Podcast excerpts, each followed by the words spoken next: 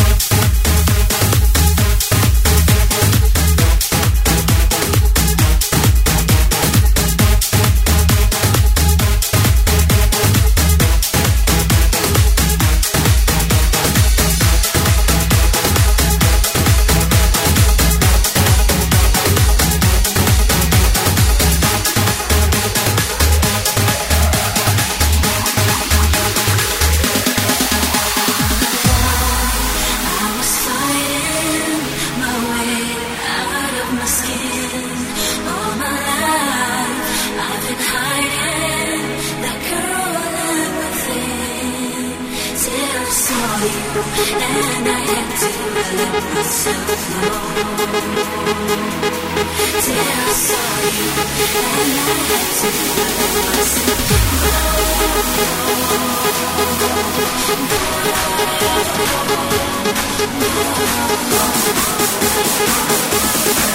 right